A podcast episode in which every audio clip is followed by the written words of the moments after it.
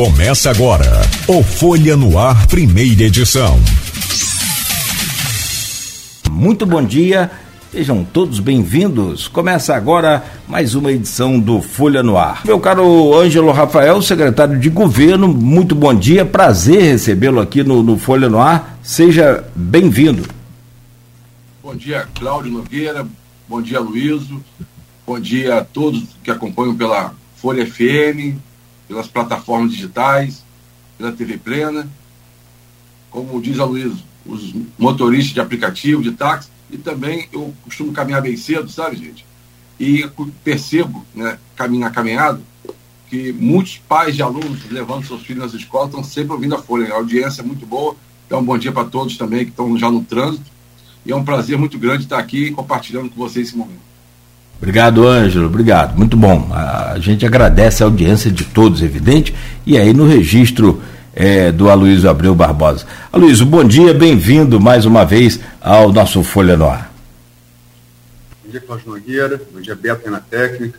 Bom dia, Ângelo. Obrigado pela presença. Vamos conversar um pouco sobre governo, administração, política, eleições, nos três próximos blocos eu não vou nem dar o meu bom dia tradicional, porque você já, já o fez por mim, agradeço. E me incluiu com, com, com inteira justiça os pais de alunos. É verdade, é, eu sei que muitos deles acompanham, reforço aí a sua inclusão aí no nosso bom dia aqui, né, que tem, um, tem uma boa audiência, um bom programa. É, Ângelo, é, a gente, vou pegar carona na leitura da justiça, das notícias de Nogueira, é, o blog do Rodrigo Gonçalves, nosso editor de política, noticiou ontem, blog Caminhos, é, e está hoje no ponto final. Né?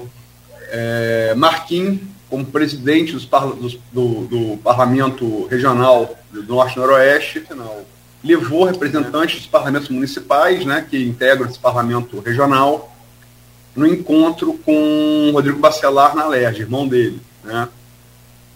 É, o Brasil de maneira geral, a gente está vivendo muito isso hoje na, na, em nível federal. A Constituição de 88 ela foi montada com, com caráter parlamentarista. Mas no plebiscito, que veio ali nos anos 90, logo depois, entre parlamentarismo e presidencialismo, venceu o presidencialismo, que é o sistema que a gente tem hoje.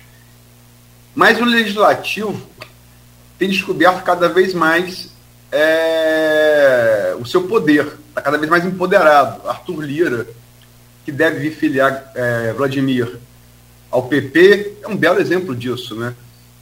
É, é, quase que um primeiro-ministro, foi quase que o primeiro-ministro de Bolsonaro e também parece ser assim com Lula. Trazendo isso para o plano, para o nosso canavial, como diria Capi, é, esse empoderamento do legislativo, os bacelar é, controlando o legislativo estadual e o municipal, que importância tem esse empoderamento é, nessa pacificação dos bacelacos e garotinho? Bom dia. Bom dia mais uma vez. É, acho importante é, o legislativo ter essa função independente, cumprindo sua função verdadeira, que é legislar, fiscalizar.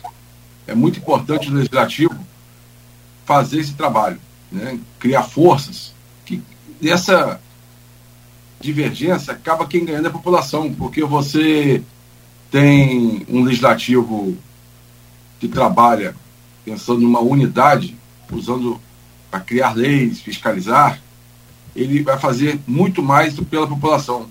O que a gente já viu de anos atrás, né, até mesmo a Constituição de 88, a gente via um legislativo muito dependente e hoje nós estamos vendo esse, realmente esse empoderamento, tanto a nível municipal quanto a nível nacional. Acho importante, é, fazendo toda essa união também, a nossa região ela fica cada vez mais forte.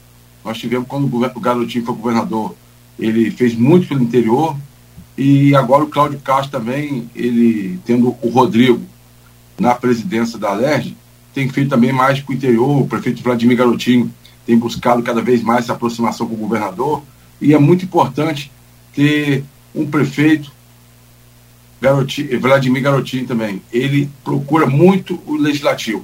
Você vê todos os deputados que procuraram o apoio dele, que ele apoiou, e agora ele tem portas abertas em Brasília. Como foi no governo Bolsonaro, agora está abrindo as portas no governo Lula. Eu acho importante essa participação, né, tanto legislativo quanto executivo, de formas independentes.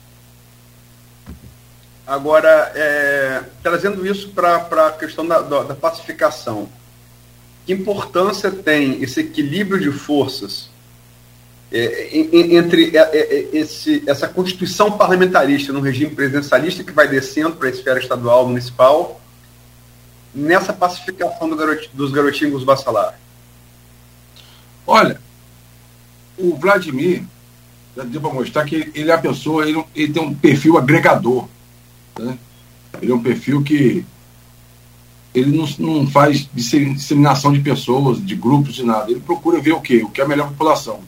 Eu costumo dizer, quando tem paz e união, quem ganha é a população. É importante sim essa união, se é para o bem da população, é muito importante. O governador Cláudio Castro tem sido um elo de aproximação também. É, o prefeito Vladimir Garotinho sempre procurou, é, como ele prometeu em campanha, né, buscar o recurso novo, ele tem feito isso. E isso facilita essa união. O, o secretário Ângelo Rafael, essa pacificação no campo da administração, no campo da governabilidade, está andando, está indo. Às vezes dá uma, uma, uma, desafinada aqui, mas aí vem o pessoal lá da, da, da alta cúpula, ajusta tudo de novo e, e a orquestra segue no ritmo. Mas a, até que ponto você pode, é claro que isso aí vai ser lá para o último bloco, a gente vai falar de, de eleição, de, de campanha, mas até que ponto essa pacificação pode é, interferir, pode ser mantida, sei lá, de, de alguma forma, para o pleito de 2024? Ou não existe nenhuma chance já, está descartada essa possibilidade? Olha, eu vejo com bons olhos a pacificação, sabe? Porque tendo hoje o momento não é mais de briga, de ataques. O momento é um momento novo, um momento de conquistas. E eu vejo com bons olhos, pela, até pela, pelo perfil do prefeito, repetir novamente, é um perfil agregador, um perfil que, que procura avaliar o que é melhor para a cidade, pensando sempre na nossa região. E é muito importante, a gente vê o Vladimir, como foi no governo Bolsonaro, ele, ele abriu portas, agora também está começando a abrir portas na própria campanha anterior, ele deixou à vontade o grupo que queria seguir o bolsonarismo, o grupo que queria seguir o Lula. Então, da parte do prefeito Vladimir Garotinho, eu vejo assim, com bons olhos e, e com sucesso o futuro. Ângelo, é, pacificação é aquela coisa, né? É, são os dois principais grupos políticos da cidade hoje, um controla o legislativo estadual e municipal, e agora o legislativo regional, o outro controla o executivo de campos. Um, um grande orçamento, a população, o IBGE deu aí, subiu para quinto município em, em população. É, o, o censo do IBGE, que estava 13 anos defasado, né, foi divulgado na última quarta-feira. A gente, inclusive, junto com o William Passo, que vai ser entrevistado aqui na, na quinta-feira, amanhã, geógrafo com especialização é, doutoral em estatística pelo IBGE, a gente debulhou esse, esse censo. Né? Campos cresceu mais de 10 vezes a média do estado do Rio de Janeiro. Né? Enquanto o, o Grande Rio decresceu. Né? Isso, isso parece indicar um caminho. Né? É, esse, esse, sinal, é, hoje Campos está tendo uma vocação mais voltada ao porto, o prefeito Vladimir Garotinho tem buscado grupos que investindo em tecnologia mais na tecnologia, na própria produção de energia limpa. E isso é, é um novo momento que Campos vai vivendo, entendeu? Então, se você começa a abrir portas, começa é o, tá, é resultado que está aí. É o resultado da que a cidade está crescendo. Você vê Niterói, algumas cidades da Baixada tiveram uma queda. Campos, você no seu mesmo no seu blog você publicou e eu repostei que teve um crescimento dez vezes mais. Isso é importante. Então, o momento está muito favorável. Então, time que se ganha não se mexe. Eu penso dessa forma. E eu bem percebo isso com nossos pares também. Trabalhar assim, um momento de união para poder nossa cidade cada vez mais. É, mas é, quer dizer, isso, é, o censo é de 2022, é, é, é, ele foi divulgado em 2023 com a atualização e ele é de 2022, é referente a 2022, né? É tipo aquele carro que você compra no ano, no ano, mas o carro é do outro ano. Isso. É... Mas é um período de, de 10 anos, né? Perdão, de 12 anos. O último era 2010. 2010, esse crescimento pegou também o governo, governo Rosinha e o governo Rafael. É, é, não dá pelo censo para atribuir só esse crescimento aos dois, aos, aos últimos dois anos e meio, né? Um conjunto desses governos. É, nós tivemos durante o governo Rosinho, foi um governo que pensou muito em infraestrutura. Né? Quando um grupo empresarial vem para a região, se instala em São João da Barra, por exemplo, né? tem a retroárea. Nossa retroárea aqui, mais próximo, é Campos. Campos é a cidade com maior potencial para atender os profissionais que vêm para trabalhar na região do Porto, eles vão estar usando a rede hospitalar, a rede hoteleira, a rede gastronômica da cidade. Isso tudo vai tendo um crescimento, o crescimento acompanha. Né? Campos é a cidade mais estruturada, que eu vejo dessa forma, e começa também a ganhar. E isso também faz parte de, do governo Rosinha, que ela contribuiu muito com, os investimentos que foram feitos na cidade de infraestrutura. Isso é importante também para a cidade estar se preparando. Né? E o Vladimir agora retoma como bairro legal, que tem sido um grande programa, dando assim, mais qualidade, mais dignidade. A gente tem visitado vários bairros, várias cidades, várias localidades do interior e percebendo né, o autoestima da população. Quando também tem um salário que está em dia, isso tudo provoca autoestima, começa a circulação de dinheiro, as pessoas começam a ter, ter interesse. Muitos, de repente, pensavam em sair da cidade, hoje procuram ter seus investimentos aqui na cidade de Campos. Isso é muito bom para todos nós. Né?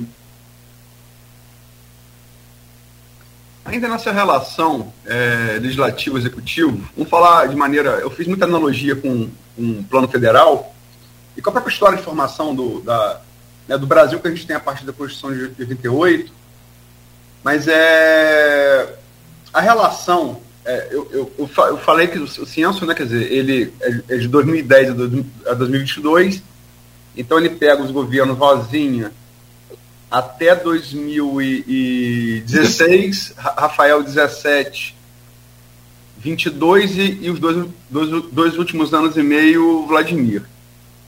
É, você falou de Rosinha, falou de Vladimir, mas não falou de Rafael.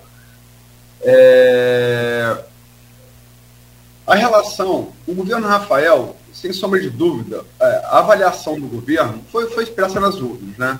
Um governo muito, muito mal avaliado. Foi um governo que uma vitória, é, é, foi eleito uma vitória retumbante no primeiro turno, né? Uma vitória avassaladora. É, e quatro anos depois, é, quase é, ficou em quarto lugar, mas ele por pouco não foi ultrapassado por Natália Soares, professora Natália, que é uma, quer dizer, foi muito bem uma, grande, uma candidata com articulação, foi a revelação da eleição, mas um partido pequeno, né, sem máquina e, e, e sem estrutura. E assim mesmo que ultrapassou Rafael. No entanto, eu já fiz essa análise aqui algumas vezes, com Cláudio Nogueira e outros entrevistados, é, o governo Rafael, a relação do executivo com o legislativo, e você ocupa a Segov, que, que, que também opera nessa costura é, é, entre, entre os poderes, né, é, ela, ela foi esgarçar a relação no final do terceiro ano. No final de, de, de. Foi em dezembro de 2021. Ali que a relação estourou. Até então ela veio bem três anos. O governo Vladimir, que foi eleito com muito mais dificuldade do que Rafael, eu falo em eleição, tá? É, quase ganhou o primeiro turno, mas não ganhou, chegou o segundo. É, o antigarotismo floresceu, o Rafael não estava mais. A reeleição de Rafael no primeiro turno, ela encobriu um pouco a rejeição ao garotismo, mas no segundo turno ela veio, Caio fez, Rodrigo Neves também atuando aqui, Vitória de Niterói, né? É, fez um segundo turno duríssimo com o Vladimir, duríssimo. É, eu antecipei o resultado no dia da eleição, falei que ia ser duro, errei por 1,6 pontos, eu não errei por muito. É, mas a relação Vladimir eleito, eleito numa, numa eleito, a relação dele com o, com o legislativo demorou cinco meses para esgarçar.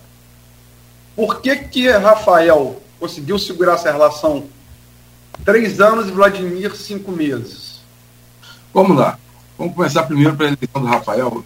É, a eleição do Rafael, naquele momento, foi uma, eu, eu vejo como uma onda. Né? Em 2014, nós tivemos Trump nos Estados Unidos, totalmente. Os opostos foram ocupando né, o espaço. Em 2016, na eleição aqui, você pode perceber que em todo o país, principalmente a gente pela região aqui, houve mudança no executivo. No Rio de Janeiro, Eduardo Paz perdeu a eleição para o Crivella. E houve a mudança, porque eu vejo como uma onda, né? A onda que, quando veio a eleição de 2018, a onda ainda veio Bolsonaro nessa onda de mudança. E você vê que essa onda de mudança só durou um mandato. E Rafael, eu percebi durante o governo dele que ele ficou muito preocupado, preso ao passado, e a intenção dele era só, eu via daquele jeito, daquele, naquele momento, ele transformar o legislativo, como dizia na gíria, num puxadinho do executivo. O Vladimir já tem um perfil diferente. No momento que ele é agregador, ele é muito exigente os compromissos. Né? E você vê, no, teve um momento que se distanciou e o um momento agora se aproximou.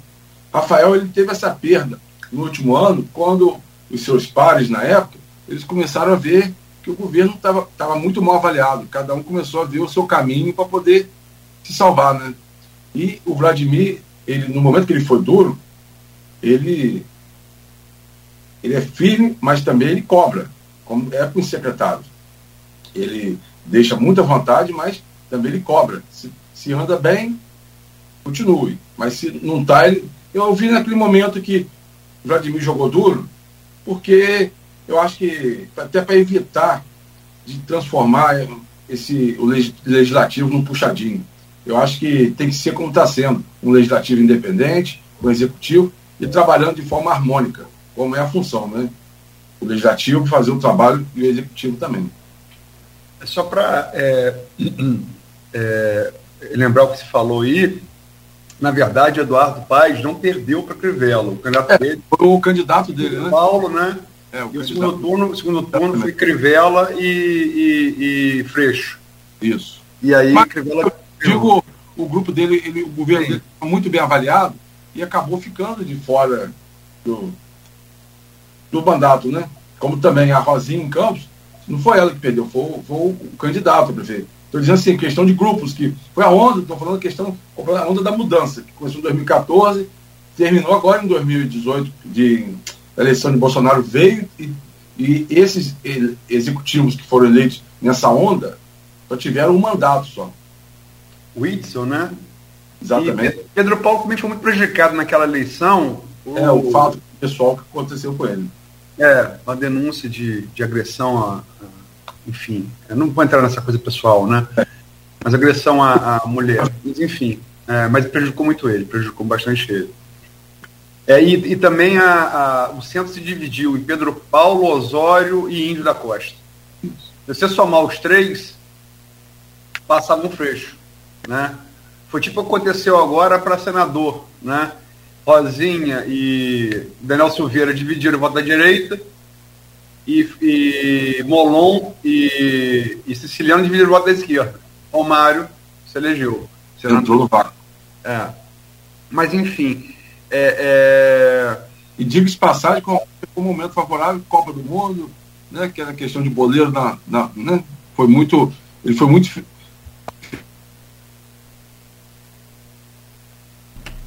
Ficamos sem o sinal do do Ângelo. É. Não, tô, abri aqui, acho que travou, foi todo o sistema aqui. Deixa a gente fazer essa reconexão. São 7 horas e 30 minutos na Folha FM. A gente está ao vivo com o Folha no ar. É só a gente reconectar aqui o, o sistema. Caiu aqui, a gente volta conexão foi, foi perdida e a gente volta a seguir aqui com a reconexão. O Ângelo voltou. A, É, Aloysio, você Oi. voltou também e está ouvindo a gente bem? Tudo bem? Ok, estou ouvindo. Tá, Ângelo, desculpa. Tô ouvindo, tô ouvindo. Tá, perfeito. Aloysio, desculpa, houve uma queda aí na, na conexão nossa, é, mas retoma, retomamos aí a, a, conexão agora normal. Pode seguir, por favor. É, é, você que controlou o sinal, é, em que ponto o Ângelo parou, por favor, Nogueira? Ângelo falava sobre essa questão do. Por último, agora que ele estava analisando os. É, a questão do, do Vladimir ser agregador também nesse novo formato, nessa nova geração que ele fala, né, desde o começo do programa, ele fala sobre essa nova geração também. Diferentemente da, da geração dos pais, inclusive dos dois, né, tanto do, do Bacelar quanto do, do Vladimir. Ângelo, você pode continuar. É verdade mas é que cada um tem um perfil diferente, né? Mas é, eu percebo também os pais hoje no momento, né? Um momento novo também. Acho que como tudo é a conjuntura do momento que nós vivemos no geral. Né? Hoje, o, o momento, o tempo que nós vivemos hoje é um tempo de pacificação. Não dizer assim que o garotinho é agressivo. Então, o perfil dele, o Marco Bacelar também tem um perfil, mas eu percebo até que os pais hoje estão muito assim é, muita vontade. Né? Você não vê o, o garotinho, ele, naquele jeito explosivo dele mais, ele está em um renovo que tem sido muito bom. Está tá sendo um, um conselheiro, digamos assim, de boas novas, com a sua experiência. Não podemos negar sua liderança e sua experiência também, né?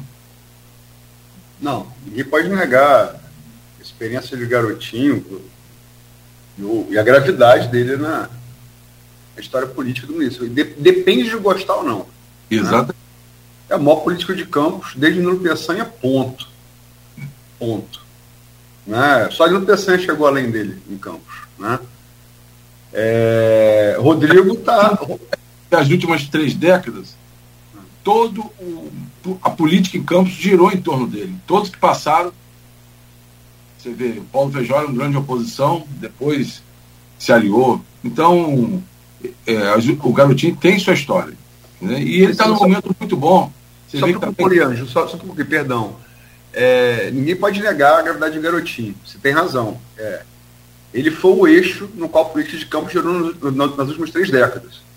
Durante certo momento, o próprio estado do Rio. Né? Durante pelo menos uns 15 anos.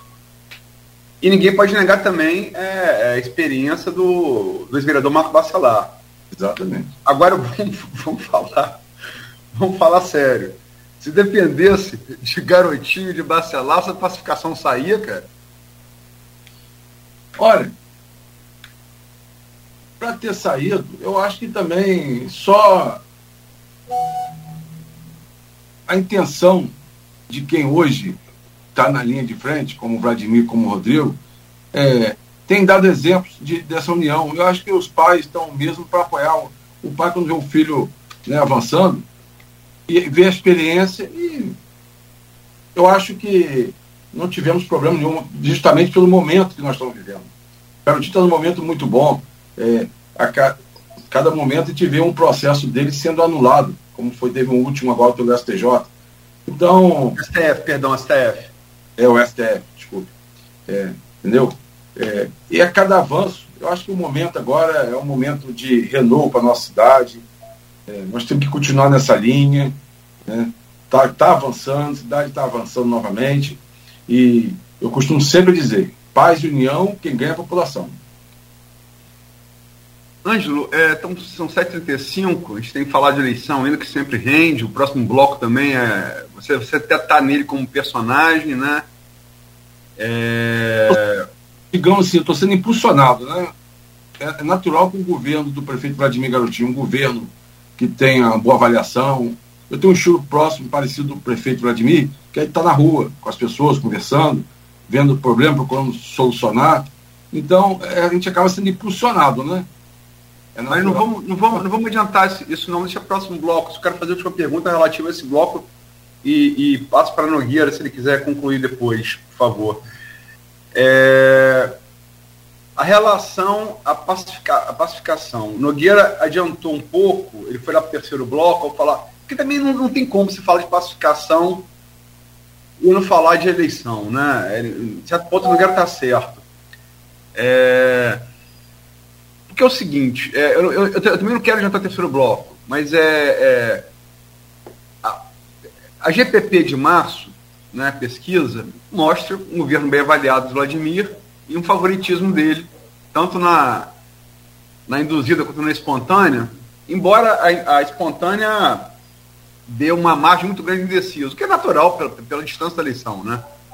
Hoje a gente está 15 meses e março a gente estava a gente estava 18 meses da eleição. 18 não, perdão, 17 meses, muito, muita distância. Mas enfim, esse é o quadro de hoje, parece ser o quadro de hoje. Né? Não, não tem nada que ter mudado isso lá para cá. Né? É, então é inegável, e todo mundo com, com, com, com, quem você conversa, qualquer grupo político da cidade, ninguém nega o favoritismo do Vladimir. Né? Isso é inegável. Hoje, né? Hoje, isso é hoje. É... E esse, inegável também que esse favoritismo ele se amplia com a manutenção da pacificação até a eleição. Né? É, você concorda com essa análise? Sim, concordo. É, o governo está tá muito bem avaliado, você sente isso pelas ruas. Né? E, e a pacificação, eu vejo, eu vou repetir, eu vejo com bons olhos, porque como diz no futebol, time que se ganha não se mexe. Né? E outro fato importante, é, além dessa avaliação, até na, numa bate-papo com você, você publicou no, no seu, na sua coluna do Bloco Opiniões, é, o Vladimir também começa a conquistar os servidores. Né? Quando ele começa a conquistar os servidores, amplia também uma outra, um outro perfil do eleitorado que não foi eleitorado do Vladimir na última eleição.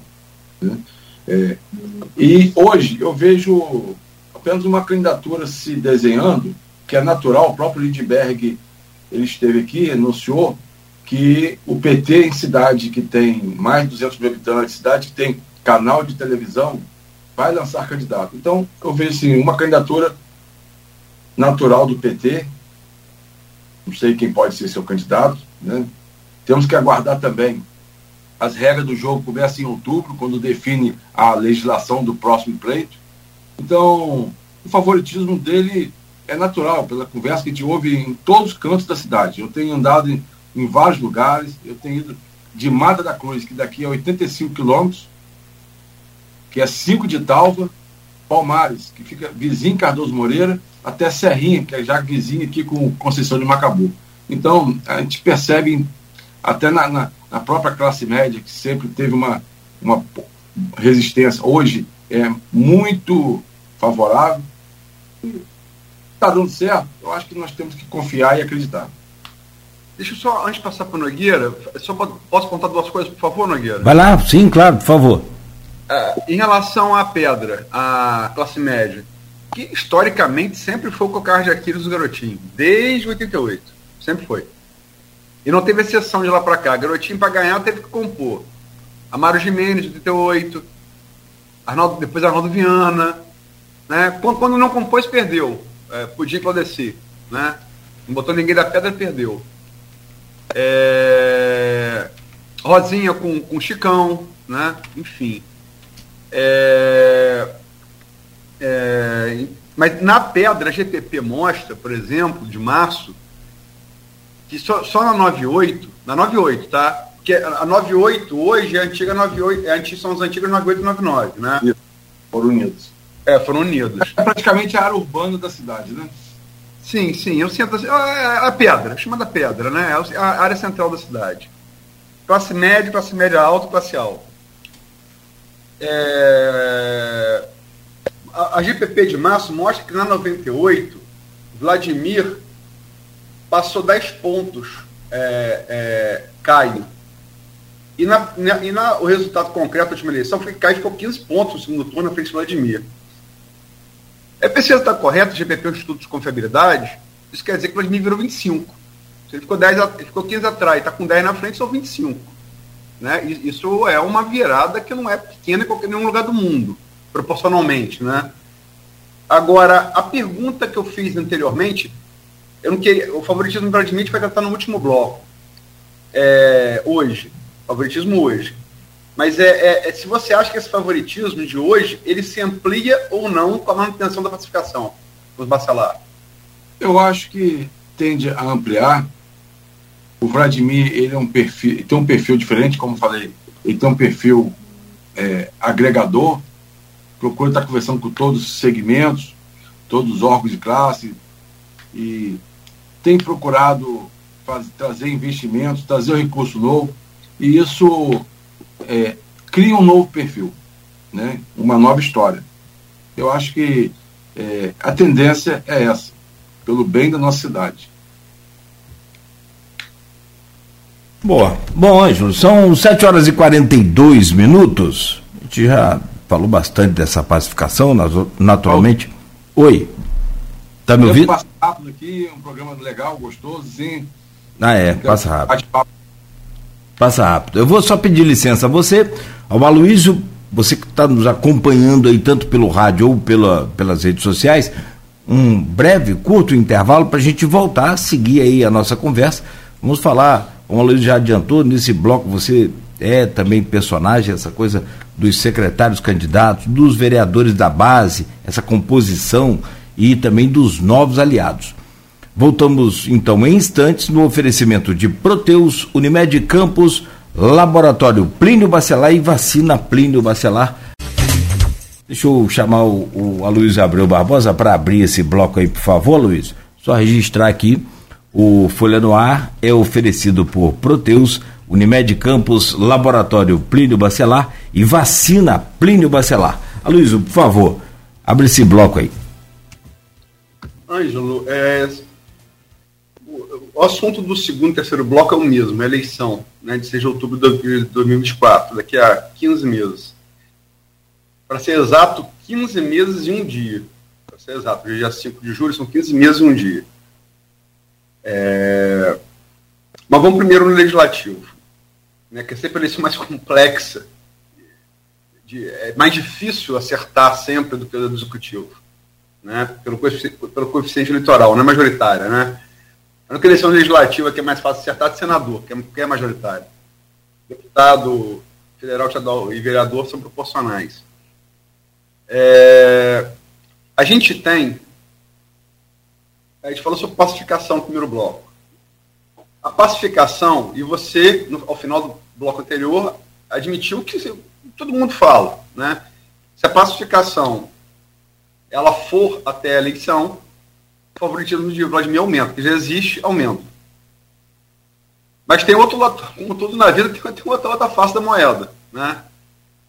É, com, a, com a manutenção da pacificação, os vereadores é, dos, dos bacelar também passam a ser do governo.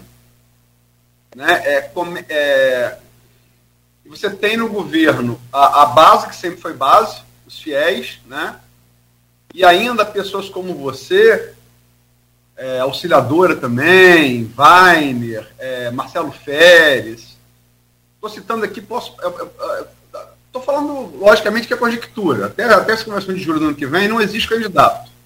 Existe intenção de candidatura. Nem pré-candidatos são ainda. Nem pré-candidatos são ainda. Mas são os nomes que se comenta, né? É, como é que fica essa acomodação entre esses três grupos? Bem, eu vejo de forma muito confortável, sabe? É, vamos lá. Os vereadores que estão eleitos são representantes dos seus eleitores, da população. É natural que esses vereadores que apoiam o prefeito foram escolha dos vereadores. Vereadores escolheram estar com o prefeito Vladimir Garotinho é natural que, por essa escolha, né, esse, cada um tenha o seu o que for merecido né, do seu trabalho com a população. Mas ele escolheu, os vereadores eleitos escolheu. O secretário, quem escolhe o secretário é o prefeito. O vereador é eleito escolhe estar com o prefeito ou sem oposição. O secretário é uma escolha do prefeito. Então, é, é lógico que o vereador que ganhou na base, né, ele já está ocupando espaço desde o início do governo. E os novos aliados, eles estão fazendo parte agora, estão bem-vindos. Bem, né? Todos que procuram a secretaria são atendidos da mesma forma. O prefeito procura tratar todos da mesma forma e é lógico que não, não vai ter maioria. A unanimidade é burra. Não, tem, vai ter os 25. Isso aí vai ter alguns que já estão sinalizando que não, não, não vão estar na base. Né? Aquele representante o, que pegou o esgoto e fez aquele papel, um cenário, para mim, um cenário medíocre, né, que depois evaporou. Parece que está querendo provocar é, a empresa que presta serviço para conversar, não sei o que, qual foi a intenção. Mas é, o prefeito Vladimir Garotinho tem, com sabedoria, conversado com cada um é, de forma que possa atender seus pedidos. E os secretários. Os secretários, é natural, como falei, o governo bem avaliado, esse secretário será bem avaliado se ele fizer um trabalho que seja um trabalho assim, digno do merecimento que a população reconheça isso. Sim, mas é, é, é essa sua essa sua essa sua analogia é, tem lógica, né? É, o vereador é escolhido pelo povo, escolhe ou não ser governo. Exatamente. Já mandato. É, o secretário é escolhido pelo prefeito. Então, logicamente que são posições diferentes, politicamente, enfim. É, e essa mesma observação que você fez aqui foi feita pelo por outro é, integrante do staff do, do executivo, é, Tiago Ferrugem, ex-vereador, chefe, perdão, é chefe de gabinete, nós temos um ótimo relacionamento e nós estamos sempre conversando. E, e não, não, de, de, de, deixa eu só concluir, Ângelo, só, só concluir, por favor. Essa observação foi feita por Tiago Ferrugem, que é ex-vereador, eu ia concluir se foi é, chefe de gabinete de Vladimir, é, e teve aqui no Folha no Ar com o Nogueira comigo em 20 de junho e fez essa mesma observação. Então parece que já a observação se dois, dois primeiros canal do grupo fazem, como vocês estão fazendo agora, isso não é uma observação individual, isso é do grupo, né? Exatamente. É, mas a gente sabe que espaço, espaço político e é, político eleitoral, a gente disputa, igual fotógrafo cinegrafista disputa espaço para fazer coletiva, é cotovelada. A gente sabe que ali a coisa é mais, é mais, é mais, é mais rude na disputa de espaço. Né? É, como fazer para acomodar é, esses interesses muitas vezes antagônicos no mesmo governo? Olha, é, eu acho que não tem assim escolha direcionada. Né? Não existe escolha direcionada. Olha, vamos pegar esse aqui, esse, esse secretário e vamos transformar. Eu acho que vai muito assim é, do, do desempenho de cada um. É natural, tanto o vereador ou o secretário, na política não existe espaço vazio. O espaço vazio, é lógico, será ocupado. Nunca terá um espaço vazio na política, como um fotógrafo também vai querer pegar o melhor, fazer o melhor flash ali. Então, é, é natural. É, as regras do jogo, como falei, a regra do jogo começa a partir de outubro, a gente define exatamente qual será a nova legislação. Falar em, em eleição agora é até muito perigoso, pode ser considerado de forma extemporânea. Então nós temos que ter muito cuidado de falar de eleição. É importante a gente falar de governo e, e governo bem avaliado. E cada, tanto o vereador no seu desempenho legislativo, quanto o, o secretário com que seja pré-candidato, ele tem que ter estar tá bem avaliado, estar tá próximo da população, eles têm que tá, ser da confiança do prefeito. Isso tudo é um contexto que vai somando no dia a dia, na convivência, né? É, só para frisar, a gente projetar a eleição no extemporâneo, que a extemporânea, a legislação com muita razão coíbe, é propaganda, né? E propaganda é falar de, de proposta. Perguntar você, por exemplo, ô Ângelo, você, se vereador, pretende fazer o quê? Isso é propaganda extemporânea. Agora, projetar enquanto analista, quer você esteja ou não como ator, não é extemporâneo, isso é uma projeção, isso é uma locubração, né? Isso é uma conjectura. Até porque o, que é hoje não tem nenhuma garantia que vai ser, que vai ser daqui a 15 meses um dia. Daqui a 15 meses um dia, como diria o ex-vice-presidente Fernando Henrique Cardoso, conservador que faz falta, Marco Maciel, eu adoro essa frase, tudo pode acontecer, inclusive nada. Né? Mas, é, é, é, mas você não me respondeu é, a pergunta que eu fiz anteriormente. Como acomodar esses interesses, essa disputa interna que muitas vezes é figadal? Você sabe disso. É, estou falando. É, vai muito, vai acomodar como? As peças vão se acomodando no seu lugar de forma natural. É, o espaço tem para todos. Né? Ângelo Rafael, sempre foi de bastidor. Já estive como presidente do próprio PP. É, o PP estava há alguns anos sem eleger ninguém. Na, em 2008, na, quando a Rosinha veio, eu estava como presidente do PP. Nós, na época, elegemos dois vereadores, o Robertinho e o Papinha.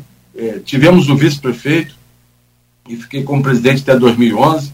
Então, sempre fui de articulação, de bastidor, de mobilização e agradeço, estive no governo da Rosinha como subsecretário e tive a oportunidade de trabalhar, ser subsecretário do Dr. Edson Batista, que foi presidente do Legislativo, é, subsecretário do, do, do Pudim, né, que tem, teve uma história no grupo, fui subsecretário na época do, do próprio Garotinho, quando voltou para Campos, né, do Suledil. Então são pessoas do Roberto Henriques, são pessoas que tem uma história e um serviço prestado na política. Então sempre estive no bastidor, vou dizer de Ângelo Rafael. Não posso falar de outro, de outra pessoa, analisar outro. É, é natural que quando a gente está na rua, a gente faz um trabalha né, em sintonia com o governo, trabalha pensando nas pessoas, trabalham, trabalhamos para as pessoas, é natural que esse resultado comece as pessoas é, colocar no páreo. Mas estou muito cavalheiro, né?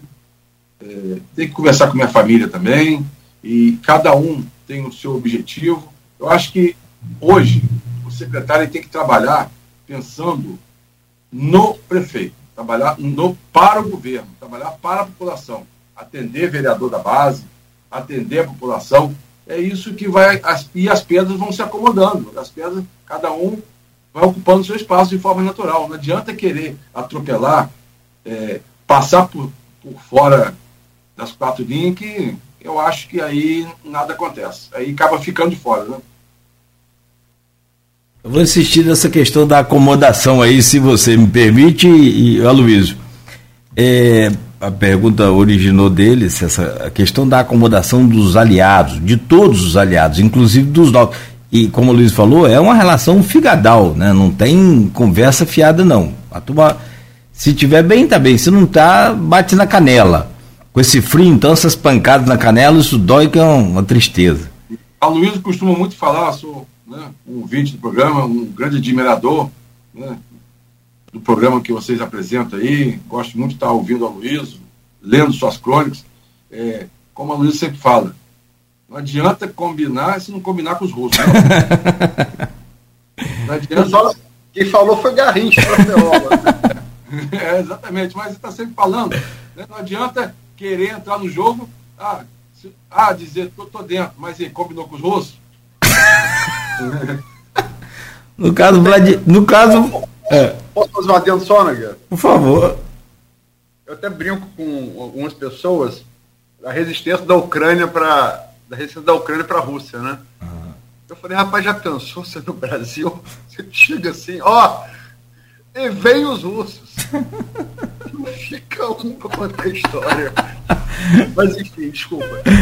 Bom, mas, mas, vamos lá. Então vamos, vamos tentar ver se a gente entende esse, essa, essa conversa aí com os russos, esse combinado aí com os russos. Recentemente, Vladimir criou uma nova secretaria. Na verdade, Campos já teve uma secretaria de turismo. Se vocês se lembrarem, inclusive o, o saudoso Rockefeller Felisberto de Lima foi secretário de turismo na época. Isso no governo, acho que Mocaibe, se não me falha aqui também a memória. Mas é, O que eu quero saber é assim: houve a criação da Secretaria de Turismo. E dali então o Hans assumiu como o indicado do Nildo Cardoso, que é um desses novos aliados. Que tem lá também a indicação do, do Diegues para assumir lá o SEASCAN. Serão criadas novas secretarias? Tem uma conversa de que o, o, próprio Luiz adiantou aqui em primeira mão um tempo atrás de que o Nelson Naim poderia assumir a Secretaria de Administração e o, o hoje o atual é, secretário de Administração, Weiner, por sugestão dele mesmo, criar um, um RH portentoso para controlar de fato realmente esses mais de, de 14 mil servidores da ativa e RPA e tudo mais aí vai embora. O que, que dá para entender sobre isso? Pô, podemos criar a expectativa aqui de termos novas secretarias? Como é que vai ser isso? É, vamos lá. O companheiro Vale tem feito um excelente trabalho. É, para mim, assim, um dos quadros mais qualificados na região na questão de RH. Ele tem uma história né, de serviço prestado nessa área de RH. Ele realmente tem manifestado essa intenção tá, de ter uma secretaria muito grande, mas ter focado nos servidores para poder valorizar cada vez mais os servidores. O prefeito Vladimir Garotinho tem feito sempre é, movimentos que possa estar atendendo os servidores, é, botando, é, além do aumento de salário, o, várias vantagens que o servidor. Então, você tendo a secretaria só focada no servidor, quem ganha também é o servidor, que vai estar trabalhando mais motivado, mais valorizado e essa questão de criar uma nova secretaria está sendo avaliado, tem um organograma que vai passar pela Câmara também. Então, isso aí é um outro momento, né? Acho que essa questão de escolhas, aí cabe o prefeito definir realmente quem pode estar entrando, saindo, né? Como falei, o vereador eleito, ele é, ele é eleito, ele é escolhido pelo, pela população. O secretário é escolhido pelo prefeito. Então, é um, um momento que está sendo estudado e o prefeito vai saber, com, com a sua sabedoria, escolher cada peça do jogo aí. Deixa eu pegar carona nessa pergunta do Nogueira. É... Quem acompanha a Câmara, bastidor de Câmara, e da política, né, dessa, dessa inter-relação é, entre executivo e legislativo, legislativo e executivo, o Etacá, sabe que está sendo muito falado, está ecoando muito uma possível reforma administrativa no governo, que teria, entre, entre várias outras coisas, a, a, o, que Nogueira, o que Nogueira adiantou, a entrada de Naim no desmembramento da pasta hoje ocupada por Weiner, Nelson Naim, que é pai de Alim Naim, por óbvio, né, que é do grupo do, do, do Bacelar. E tem uma grande experiência. Não, não, não, peraí, peraí, só um segundo. Não, Naim seria, lógico, Naim, um belo prefeito, um bom presidente da Câmara, vasta experiência, sem sombra de dúvida. Mas deixa eu concluir a pergunta. É reforma. É, se fala nos bastidores que a reforma vai sair para agregar as pessoas do grupo político desses vereadores do Bacelar, criar novos cargos. E que esse aumento salarial teria, entre outros motivos, você poder criar novos cargos sem criar desgaste com o servidor. Procede isso? Olha, está sendo avaliado com muito critério, né, com muito cuidado, para poder. Também tem a lei, a, a lei que, que você não pode ultrapassar o limite né, com, com, com o servidor. Então está sendo, sendo muito avaliado o critério, vai ser avaliado pela Câmara. Então, é justamente essa união entre legislativo e executivo, onde tem um legislativo independente, sério, você pode fiscalizar e ter uma aprovação. Acho que a aprovação vai ser de forma que possa atender melhor e dar mais dinâmica à administração pública. Ângelo, deixa eu só concluir esse bloco de passar para a avaliação do governo é, e eleição, eleição executiva. Vou te perguntar, assim, vou desmembrar a última pergunta minha em três perguntas e só assim, querer saber se sim ou não. Primeira, Vai vir reforma administrativa? Segunda, a reforma administrativa tem como principal objetivo agregar pessoas dos grupos políticos, dos vereadores do Bacelar que vão vir para o governo. E terceira, o aumento servidor foi dado agora para poder é, não criar resistência ao servidor à criação de mais cargos? São três pontos. Vamos lá. É, a reforma administrativa é, vai acontecer. Né? Já, já é natural também que você tenha novos aliados, não vamos ser hipócritas aqui. Você tem novos aliados, é lógico que esses aliados terão espaço no grupo. Isso aí, isso é lógico. Em qualquer administração pública, em qualquer, qualquer esfera. E a questão do servidor. O prefeito, ele, ele prometeu primeiro, quando ele entrou, ele não tinha dinheiro para pagar o primeiro mês da folha de pagamento. Ele conseguiu, através do governador Cláudio Castro, como ele sempre prometeu em campanha, trazer o dinheiro novo. Conseguiu, no primeiro ano, pagar 15 folhas e foi organizando. Ele já tinha essa intenção de aumento que está oito anos defasado, oito anos sem o servidor sem ter aumento. Então, foi uma oportunidade que chegou, tinha em caixa, então fechou a conta, então partiu para dar mais essa valorização ao servidor, servidor, servidor público que leva. Né? Nós temos 14 mil servidores ativos. E, e o prefeito sempre, desde o primeiro momento, sempre pensou em estar tá valorizando. Né? O primeiro ano foi um ano de muita preocupação, ter que pagar 15 folhas, conseguiu. Eu acho que foi o momento agora, foi o momento que pôde ter caixa para poder realizar esse sonho dos servidores, né? Bom, são 8 horas e 9 minutos em Campos. Meu caro Ângelo Aloysio, vou pedir licença a vocês, rapidamente. Olha, muita gente interagindo aqui, a gente vai lendo aí ao longo do programa também, agradecendo a todos que estão participando, interagindo, deixando aqui a sua mensagem no Face é, e nos acompanhando também, claro, evidente. A gente faz essa pausa, dois minutos, para a gente voltar aqui e finalizar com o Ângelo Rafael, secretário de Governo de Campos, no oferecimento de Proteus, Unimed Campos, Laboratório Plínio Bacelar e Vacina Plínio Bacelar. Voltamos no oferecimento de Proteus, Unimed Campos, Laboratório Plínio Bacelar e Vacina Plínio Bacelar. Eu chamo você, Aloysio, para abrir esse bloco aí, por favor. Obrigado, Nogueira. Se for estava 16, eu falei, ué, não, eu acordei quatro tremer para passear com meu cachorro, tava um frio danado, tava 16, eu falei, não, para aí. Sol 16. Atualizou o aplicativo aqui na hora que eu tava falando, peço desculpas. Ângelo, esse bloco fatalmente é o que sempre gera maior interesse, né? É, a gente sabe da dificuldade de eleição legislativa, mas é, é, a eleição que move é executivo, né? É igual a boxe. É, pode ter um peso médio muito bom, mas o cara quer saber do peso pesado. Né? É, o, é onde. É, é, o, é o que concentra o público, né? As atenções, as disputas. Tanto que a pessoa nem lembra para quem votou para legislativo, para executivo quase sempre lembra. Né? Marca. É, marca. Puxa. É... Mas vamos lá. Vou... Primeira, primeira pergunta que eu vou fazer é, logicamente, que você é integrante do governo, né? Você ocupa um cargo eminentemente político, né? Que é, que é a Segov, é de articulação política, né? É... Diferente, por exemplo, de um Mansur, que está há muito tempo, é um engenheiro, um quadro técnico, mas que ontem também fez uma avaliação aqui. É, como é que você avalia o governo Vladimir nesses dois anos e meio, né? pouco mais de dois anos e meio?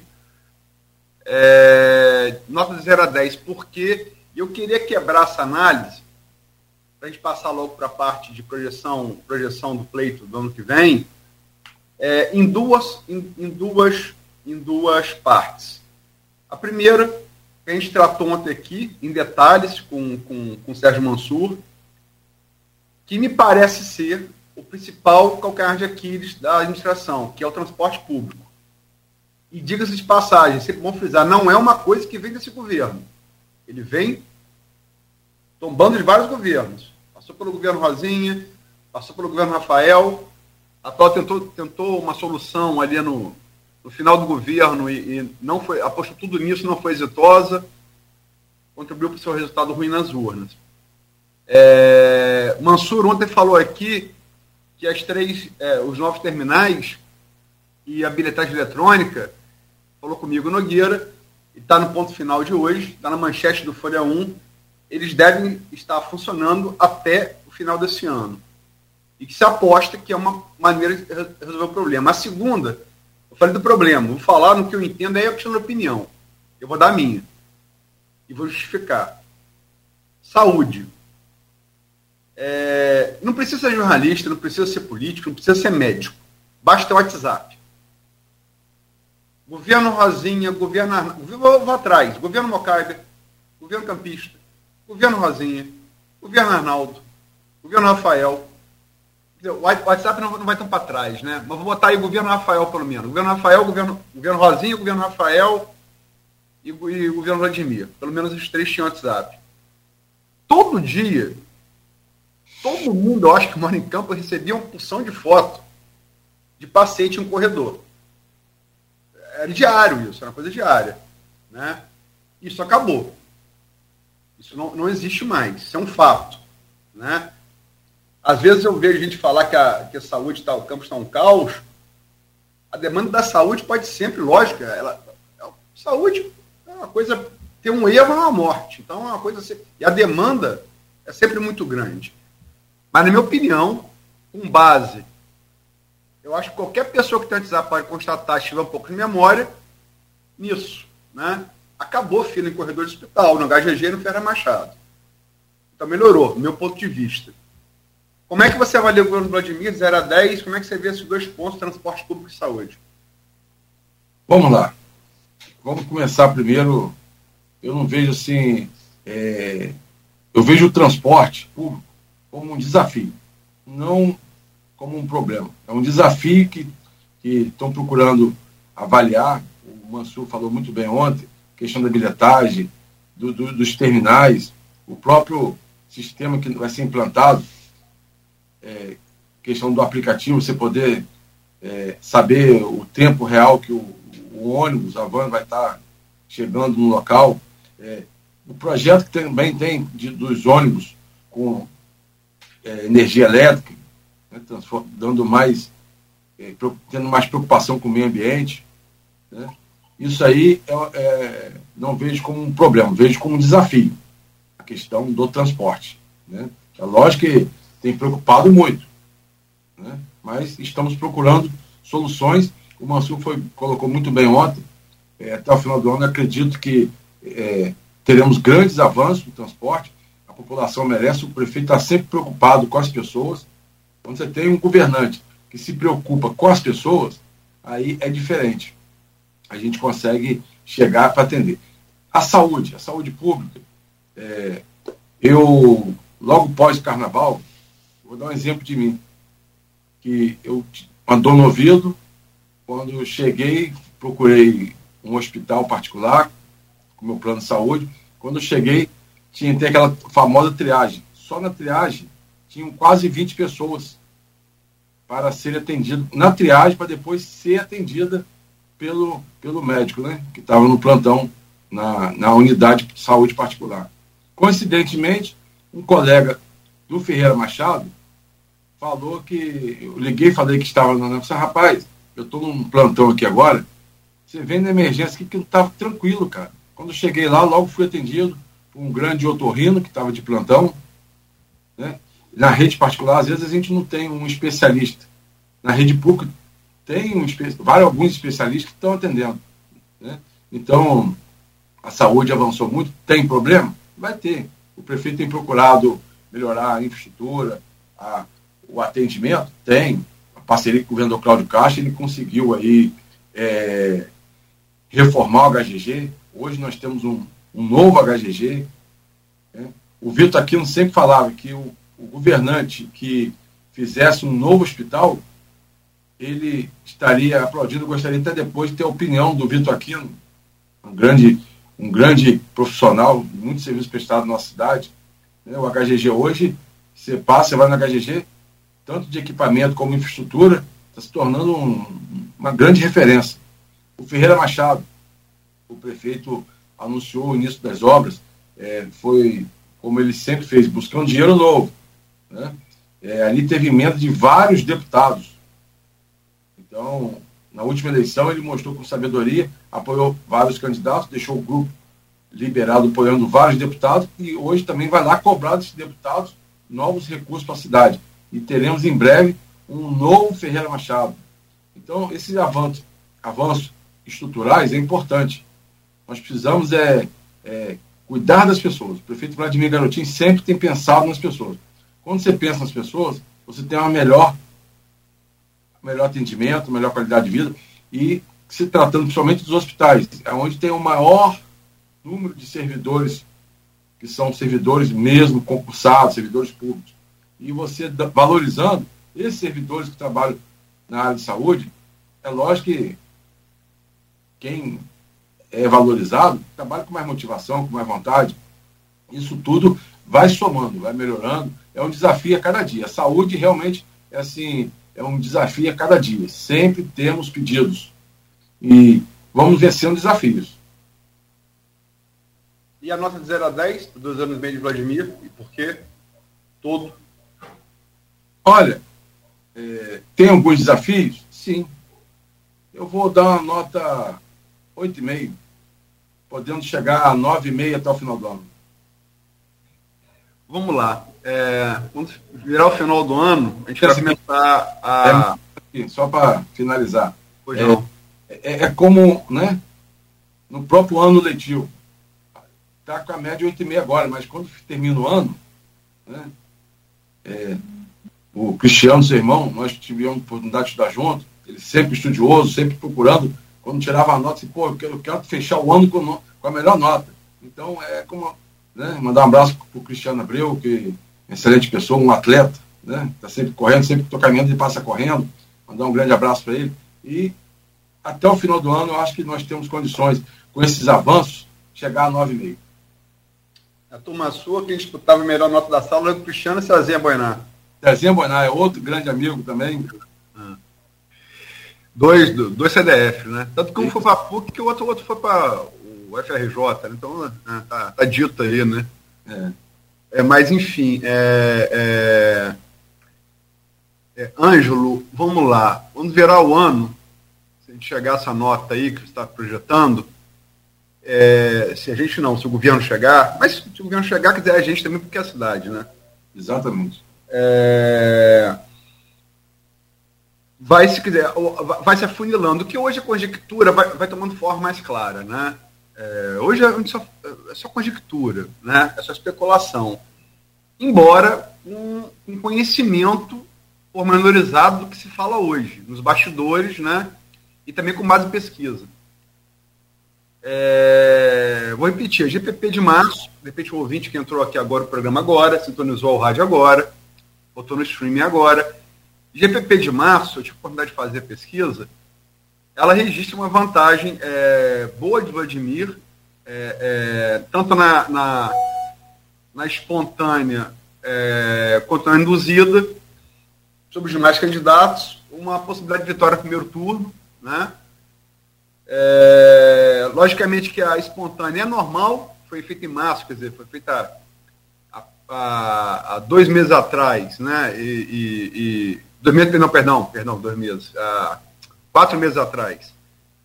E, e mas não me parece ter mudado muito de lá para cá, quer dizer, uma percentual muito grande da induzida de indecisos ainda, que mostra a eleição aberta. Mas o governo bem avaliado, né, pela maioria da população de ótimo e bom. É, então, é candidato natural à reeleição. Né? É candidato natural à reeleição. Qualquer ocupante de cargo público que possa se reeleger é. O governo bem avaliado, muito mais. Né? E é o que tudo indica favorito. Você tem, a gente falou aqui, candidatura do PT, é, Lindbergh, é, teve aqui na, na sexta-feira passada, deputado federal, mas antes dele, o, o, o, secretário de comunicação do PT aqui de Campos, o Gilberto Gomes, é, e o próprio Ferrugem falou isso aqui no dia 20 de junho, né? Tiago Ferrugem. Que para ele, a candidatura de Jefferson, hoje reitor do IFE, que tem um processo eleitoral, pra, não pode mais se reeleger, mas tem um processo eleitoral né, é, do IFE esse ano, deve ser entre outubro e novembro desse ano, o IFE é uma instituição imensa, está espraiado em vários municípios, né?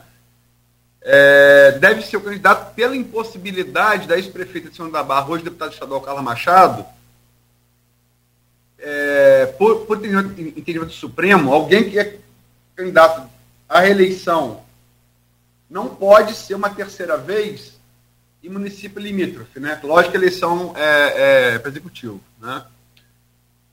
É, mas ainda assim, a gente estava falando aqui no intervalo, uma grande cabo eleitoral, mesmo que não possa concorrer, como Bolsonaro se pretende, vai ser um cabo eleitoral inelegível para a direita e na próxima eleição presidencial. Esses nomes me parecem hoje sem volta. Né? Você tem um imponderável, você tem um avião da Eduardo Campos, muda tudo. Né? Quase deu eleição Marina presidente em 2014. Você não pode prever, mas hoje são dos candidatos que parecem sem volta. Isso também é, concordo com o próprio Tiago Ferrugem. E, e você tem outros candidatos que dependem da conjuntura. Ou seja, hoje, nomes que se falam. Tiago Rangel, deputado estadual, vereador eleito primeira tentativa, deputado estadual eleito primeira tentativa, está empolgado, é natural que esteja. É... Mas Tiago saiu do Podemos, decisão do TRE, e busca um partido, busca o Republicanos. Porque diferente do PT, o Tiago tem voto na periferia de Campos, que é o reduto dos garotinhos. E, esse voto na periferia, logicamente com o apoio do republicano, que é parte do, da Universal, ligado à Universal, ele aumentaria. Jogo jogado, Vladimir fez muito bem, foi com o Vaguinho que estourou, fechou o Republicanos. Então, o Thiago Rangel depende do partido. Né? Caio Viana, disputou o segundo turno duríssimo, o Vladimir em, em 2020, né? É, chegou deputado aí numa, numa, numa ginástica de Eduardo Paes, mas me parece que hoje talvez não viva o seu melhor momento né, é, na cidade. Né, é, por motivos, enfim, que, mas não, não parece viver seu melhor momento. Você tem, é, ainda como nome que se fala pelo PSD, que é o partido de Caio, Bruninho Viana. Se fala, se especula, né? Que também não, vai tocar uma eleição para vereador para um prefeito, né? e o ex-prefeito Sérgio Mendes. São os nomes que hoje se colocam, né? se colocam, são colocados. Tem, tem o CVC da Direita Campos, se fala para vereador, se fala para prefeito, teve na pesquisa de PP, foi sondado, pontuou. Enfim, como é que você analisa? Vamos lá. É, eu vejo né, o Vladimir Garotinho fazendo uma boa gestão, isso é natural, que favorece bem a sua reeleição. Né? É, é natural que o PT hoje, com a presidência da República, eu vejo o PSD, a nível, tenho visto as articulações a nível estadual, o PT se aproximando muito do PSD. E tem um PSOL também. Eu acredito em uma, em uma, em uma chapa única, PT, PSOL, PSD pode estar se unindo aí, até mesmo com a intenção de, de poder brigar por duas ou três vagas no legislativo. É natural. Né? Botar, com certeza o PT vai ter um candidato, isso aí já foi definido pela Nacional. Numa cidade com perfil de. PT vai ter candidato. Quem vai ser, ainda, né, só depois das convenções nós vamos, vamos ter certeza. Outros nomes é, fica no campo da especulação. Né? O Tiago Rangel teve uma boa penetração na periferia, mas ele era a base do governo. Né? Se ele, é, é, essa articulação que se falou muito bem, ele tentando seguir um apoio com a Universal, o Vladimir, como sempre com a sua experiência em Brasília, sempre ocupando espaço, teve a aproximação do Vaguinho, hoje é, tem um partido, os republicanos, junto, já na, vindo para a base do governo, ser um, um partido aliado na sua chapa eleitoral. E eu vejo praticamente sem definido. Eu até acredito que o bolsonarismo deve lançar algum nome, né? se vai ser algum nome aleatório, não sei, até para levantar a bandeira do bolsonarismo. E eu praticamente vejo um cenário, esses três, esses, essas três frentes. O Vladimir Garotinho, o PT ainda repito aí, que eu, eu, pelo cenário estadual, articulação, uma aproximação com o PSOL e o PSD, para formar, tentar aí ocupar um espaço no legislativo, elegendo dois vereadores, que tem condição de formar uma base. Né? Tem vários nomes no quadro que podem pegar essa. Se o governo PT, até o ano que vem nas eleições, tiver uma boa avaliação, pode conseguir obter esse êxito. Então, hoje, praticamente, eu vejo definida esses dois nomes como, como praticamente certo. Né? Os outros aí são, vão surgindo de acordo com os interesses pessoais, interesses dos grupos, que também teremos poucos partidos, né? Cada vez menos. Mas é você, você não analisou individualmente é, Caio Viana e é, Bruno, Bruno Viana e Sérgio Mendes. Vamos lá, Bruno Viana. Bruno Viana tem um legado do pai, do Gil. O Bruno é, ele tem um, um, um, estilo bem carismático, sempre presente. Eu não acredito que ele vai fazer uma aventura como o Rogério Matoso fez em uma eleição que ele era vereador e saiu para ser candidato a prefeito e ficou fora do cenário. Né? Ele está como vereador, tem chance de se reeleger? Acredito que sim. Está fazendo um trabalho, é uma pessoa, né? Está com mandato. E o Caio. O Caio. Vamos fazer até uma brincadeira quando eu falei com você na, na que você botou lá. O Caio, ele já. O Galvão Bueno já gritou é tetra, já foi três, quatro vezes derrotado nas urnas para prefeito. Entendeu? Eu não acredito que o Caio assumiu o mandato, nem veio na cidade que ele foi candidato a prefeito, visitar seus eleitores. Então, cada vez se afasta mais. Então, eu, eu vejo. Perdão, perdão, é, quatro vezes, ele disputou 2016, 2020 e 2020. Ele foi duas vezes candidato a prefeito. Ah, perdão. Então, é, é... ele pediu música no Fantástico, perdão. Ele pediu música, não foi não. Ele pediu música no Fantástico. Foi três vezes derrotado. E, e agora. desculpa, ele seria três vezes se vier nessa perder de novo, né? Ele perdeu 2016 e 2020. Não, teve eleição, estou cortando eleição de deputado que ele perdeu. Ah, tá, desculpa, desculpa, desculpa. Entendeu? Mas vamos lá. É, ele assume como deputado e se afasta da cidade. Então, eu vejo ele cada vez mais distante. Né? O Arnaldo, tem um legado de, de 20 anos atrás. A nova geração hoje não, não sabe a história do Arnaldo. Entendeu? Então fica cada vez mais distante. E eu vejo um cenário dessa forma. O PT vai ter o seu candidato, e pela essa aliança estadual que o PT tem se aproximado muito do Eduardo Paes e do PSOL, é ser um chapão ali para poder tentar ocupar um espaço no legislativo. E, e Sérgio Mendes? Sérgio Mendes. Sérgio Mendes ele tem andado pela cidade, ele, ele relembrado o seu trabalho. Eu não sei nem qual partido ele está afiliado. Cidadania. Cidadania? É, o partido do Rafael, né? Pode tentar né? uma, uma aventura, é natural, né? Já foi prefeito. Pode ser, isso aí eu não, não vi momento nenhum ele se manifestar, se tem intenção, de repente, está fazendo um trabalho para vir candidato a vereador. Isso aí, é, eu acho que, como eu falei, primeira coisa é saber qual é a regra do próximo jogo, em outubro. A partir de outubro a gente começa a ter um novo cenário né, da legislação, a gente pode começar a ter, ver os nomes que vão desenhando para o pleito. Né? O, secretário, Rafael. É, áudio, Nogueira, seu áudio, por favor. Desculpa, perdão. É eu fechei aqui. Perdão, desculpa. O, secretário, lá no grupo de WhatsApp tem a pergunta da Silvana Venâncio, que é jornalista, mora em Bom Jesus do Itabapuana, está sempre acompanhando a gente, ela deixou aqui a pergunta dela. Secretário, olhando para as eleições de 2024, na sua opinião, é, o que o atual prefeito Vladimir precisa ajustar ou fazer para tentar essa reeleição? E aí eu encaixo uma minha também. Como é que fica a presença do, do governador Cláudio Castro no Palanque 2024? Se o grupo Bacelar lança um candidato, ele sobe no, no, palanque do Bacelar, sobe no palanque do Vladimir, com quem tem uma boa rela, relação, sobe no palanque dos dois, como é que fica isso? Ou não tem essa importância de voto, de, de peso aqui para a região? Vamos lá, Cláudio mandar um, um grande abraço para Silvana Venâncio, que sempre está participando ativamente do programa, uma grande ouvinte, merece todo o nosso respeito. É, 2024, né?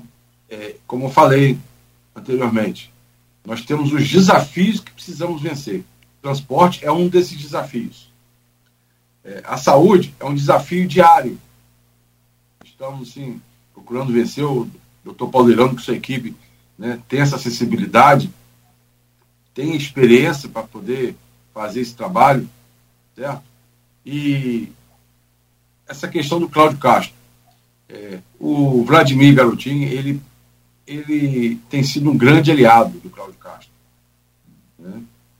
Aí nós estamos voltando àquela questão da pacificação. Eu acho que time que se ganha não se mexe. Né?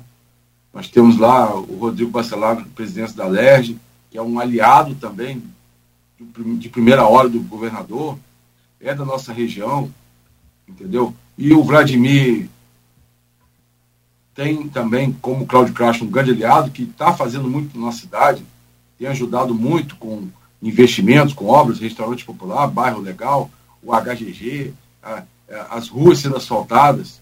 Então, essa parceria, o quadro hoje é esse. Prever uma briga. Acho que nós temos. É, nós estamos na base, acho que nós temos que procurar, assim, sempre manter esse espírito, esse perfil agregador que o prefeito tem. Eu acho que, vou repetir novamente, com paz e união, quem ganha é a nossa população. É, eu, eu, eu realmente, é, falha, falha minha, e, e, você na resposta, Nogueira, até me consertou, é, com a pacificação, né, é uma coisa, sem a pacificação, se fala abertamente, no grupo dos Bacelar, hoje, se fala hoje, mesmo caminhando para essa reforma, para acomodação do grupo, que se azedar, né, Marquinhos seria instado a ser candidato. Quer dizer, é outro possível candidato. Mas também depende de conjuntura. Né? É... Você, Ângelo, para o ponto final, eu aproveitei sua análise, é, que eu, até porque eu vim falando, batendo, batendo, batendo nessa tecla, eu acho que não é nem passa longe de bola de cristal, é saber enxergar o tabuleiro político, né? É, não, não é segredo não é segredo, que o grupo de vocês tem como objetivo repetir o desempenho de Rosinha em 2012, onde Macou fez uma grande votação, estupenda votação. Eu, eu, eu até, eu, eu até vou, vou, contar uma história aqui, se, se vocês me permitem. Murilo Diegues, já começando a fazer o Pro 4, o, Instituto de Pesquisa, que marcou, marcou a eleição de 2016, a projetar vantagem de Rafael, é, que venceria aquela eleição no primeiro turno, Murilo participava do grupo de Macou, que empolgou muito na pedra e saiu fazer uma pesquisa. Quando ele volta com a pesquisa, quase bateram nele. Porque pesquisa não pode ser feita só na pedra, a pesquisa foi feita no município inteiro. É um cara sério, Murilo Jeg, é um cara sério. Ó, sozinha vai, vai, vai vencer o primeiro turno. Quase bateram em Murilo. E depois veio a urna e se comprovou isso, né? Ou seja, Macon foi muito bem votado. Na pedra, ganhou na pedra de lavada, mas, ao contrário do que a classe média campista pensa, Campos não é 98. Campos é 75, Campos é 129. A, a 75, é, eu acho que o, o que é Campos eleitoralmente é, um, é a 75. Campos volta, volta com a 75. É, vai dar penha ao farol. É ali. Ali que está definido Campos. Mas, enfim, o objetivo do grupo de. Desculpa a digressão aí. o objetivo do, do, do, de vocês seria repetir esse desempenho de Rosinha. Eleita, reeleição primeiro turno. É esse o desafio? E eu vou completar a pergunta com uma frase que eu ouvi de uma importante liderança do grupo de Bacelar, uma das mais importantes, e talvez seja que melhor conheça o grupo de vocês. A frase dele foi, dessa liderança foi, Vladimir só perde para ele mesmo. Você concorda, discorda, por quê? Eu concordo, sim. E vamos lá. Nossa cidade tem 4 mil quilômetros quadrados, cidade com grande extensão territorial.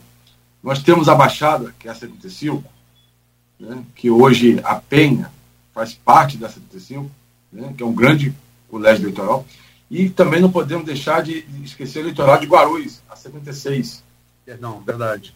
E também tem um grande eleitorado que fez uma grande diferença na nossa eleição de 2020. É a questão, vamos lá, a questão do. do Mas falou... posso, desculpa, posso fazer um adendo? Sim. olha a diferença no total. É quase a mesma 75. Exatamente. Vamos lá. É, a, a, eleição do Rafael, eu realmente foi um, uma grande surpresa, né? porque eu atribuo, como falei, foi uma onda que veio desde a eleição anterior e terminou no Bolsonaro. O Bolsonaro também foi uma onda de mudança. E a avaliação do prefeito Vladimir Garotinho tem sido uma boa avaliação. Né? Realmente, essa pessoa que deu essa opinião, ele realmente só, só, só não pode errar, só perde, perde para ele mesmo. Avaliação, tendo toda humildade, ele ah, tem um estilo humilde, um estilo carismático, isso aí ajuda muito e está sempre presente, pensando. Quando um governo pensa nas pessoas, tem esse resultado, como foi o governo Rosinho, teve uma reeleição confortável. Né? É, naquele momento perdeu a eleição, ah, foi uma onda. Em dois, na eleição de 2016, era 5 horas e 5 minutos. Eu liguei para três pessoas. Uma em Uraí, outra no Eldorado e outra em Goitacazes. Quando me deram o resultado, foi assim, perdemos a eleição no primeiro turno. Porque a gente já tem uma noção do, do cenário. E durante o dia eu andava, eu sentia aquela mudança ali, aquela onda de mudança, a onda verde. Mas hoje o cenário é outro. E as pessoas que votaram se arrependeram, tanto que foi o resultado, ele teve 10% em 2020 do que teve em 2016. E a avaliação do governo Vladimir Garotinho está sendo avaliada cada dia. E vencendo essas etapas, esses desafios, principalmente no transporte, eu acredito que é, caminha para ter uma, uma reeleição assim, bem confortável. Né? O apoio popular, isso é importante, estar tá na rua é muito importante. E tudo isso eu vejo muito favorável para a reeleição do Brasil. É, mas crê então no que, que ela pode se dar no primeiro turno, né? Eu creio que sim, sabe? Entendeu? Eu então, é, com, com um amigo nosso em comum, que eu vou reservar o direito de preservar, é, o irmão pode ser um futuro candidato, falou que realmente Vladimir está muito bem avaliado. Ele é, é, é um, um, professor universitário, né, grande experiência, que realmente ele mesmo vê a, a, o quadro político hoje muito favorável. Então, vamos continuar nosso trabalho, vencer os desafios, para poder é, ter a eleição confortável no primeiro turno. Então, Angela, como você, como você mesmo analisou, é, analisou, e eu aproveitei no ponto final do, do sábado, no opinião da Folha da Manhã, é, o pior cenário para o Vladimir seriam de duas a três candidaturas com densidade, com densidade eleitoral. Né? Uma, quer dizer, uma candidatura, se, tanto se for Carla quanto se for Jefferson, Carla eu acho que é, é, é, tem densidade, Jefferson tem muito potencial. Né? Gestor, testado, discurso bom, quadro técnico. É, que, sendo um ou outro, é, é, é uma, é uma candidatura com densidade. Né? O tamanho dela vamos ver, mas é para. É pra, promete. É, Thiago Rangel, aí tem a, a, a, os, os mais nomes da conjuntura. Thiago Rangel, Caio Viana, é, é, é Marquinhos Bassalá, se azedar, se azedar a pacificação. E você colocou, e eu concordo, eu acho que quem entende um pouco de política, não é nem concordar, quer dizer, é um fato. A melhor chance para levar a eleição para o segundo turno com o Vladimir é ter duas ou, ou mais seguramente três candidaturas que tirem voto. Por exemplo, só fazer um exemplo prático. Se não fosse Rodrigo com alavanca no canto, doutor Bruno Calil em 2020, pode me ganhar o primeiro turno. Como teve um terceiro que fez voto, impediu o Vladimir de ganhar primeiro por pouco. Né? Você tem que ter um terceiro e melhor ainda um quarto. É, vocês trabalham com essa, com essa possibilidade é, como falei, o cenário hoje é um cenário que eu só vejo aí praticamente com condição de se projetar para tentar formar um, uma chapa, aí o, o, juntando PT, PSD, PSOL, eu acho que eles chegando, tendo um, alcançar um excelente êxito, é elegendo dois vereadores na Câmara, que é de acordo com a chapa, o, governo Lula são, estando bem avaliado durante o pleito, isso tudo vem. Mas eu não vejo outros nomes surgindo no cenário. Né? Até porque o Vladimir, Vladimir ele procura sempre, tem procurado várias entidades de classe, aonde ele vê um campo, vê onde vê, começa a ver fumaça, onde tem fumaça começa a ter fogo. Né? Onde ele vê fumaça, ele já ocupa aquele espaço, como foi o caso de Thiago Rangel. Ele vinha desenhando um caminho para se aproximar, levantar a bandeira, de repente, do grupo da Universal. Ele vai lá com vaguinho, articula, e hoje já é um futuro partido que vai estar na base aliado. E eu não vejo nenhum surgimento, o tempo é muito curto, e esse momento, essa onda que teve em 2016, eu não acredito que essa onda volte novamente. Não tem sinais dessa onda. Né? Então, o caminho vai, vai definindo dessa forma. Tem uma pergunta aqui feita agora, que está nos ouvindo, o Edmundo Siqueira, é, servidor federal, jornalista, blogueiro do Folha 1. Um abraço, Edmundo. É, feito um grande trabalho na, na área cultural, a cobertura dos assuntos da cultura do município, né? Inclusive, é, é, eu acho que cobrando o governo da maneira correta, né? Como tem que cobrar. É, ele pergunta aqui a você, Ângelo. A eleição primeiro turno de Vladimir depende do transporte público na periferia e na pedra da rejeição do PT em relação a Jefferson? Eu não vejo a reeleição é, do Vladimir ter, ter esse problema né, de com a pedra. Né? O crescimento do Jefferson. É, a, pedra, a pedra deu sinais na eleição de um sinal é, anti-PT, Entendeu? Será que ele vai conseguir furar esse bloqueio também na pedra? E na periferia, é, é, transporte é um desafio. E eu, eu, eu creio, pelo que está sendo estudado, sendo feito, sendo projetado, é, até o final do ano, o Mansur ontem, ontem deu, colocou muito bem, até o final do ano, conseguir vencer mais essa etapa. Entendeu? Aproveito também mando abraço para o Edmundo Siqueira, que é amigo do meu irmão Renato, que sempre está participando do, do programa da Folha, é um articulista da Folha e é muito bem colocado, mas esses desafios são desafios para serem vencidos. Aí sim, conseguir chegar a uma vitória no primeiro turno. Bom, meu caro Ângelo Rafael, são 8 horas e 52 minutos. Antes de, de a Luiz talvez trazer né, a última dele, deixa eu colocar uma, uma questão aqui. É, como é que tá? Porque, na verdade, eu tenho uma, uma impressão de que ele deu um ressignificado, deu uma outra dimensão para o cargo vice-prefeito. Talvez até pela conjuntura atual, né, de, de formada pelo Vladimir, é, o, o doutor Frederico Paes tem conseguido é, aliar, tanto é que a própria conversa de, de pacificação também né, do grupo com os Bacelar passou por ele. E ele tem é, agido assim de forma muito eficaz, muito eficiente nas secretarias que ele se propõe, como é o caso da saúde. Hoje os hospitais contratualizados aí vivem né, um novo tempo, um novo momento, tá? repasse em dia e outras coisas mais que ele faz na agricultura. Ele é nome definido também nessa é, é, pré-chapa, pré-composição da chapa aí do, do, do Vladimir para 2024, como vice de novo? Seria isso?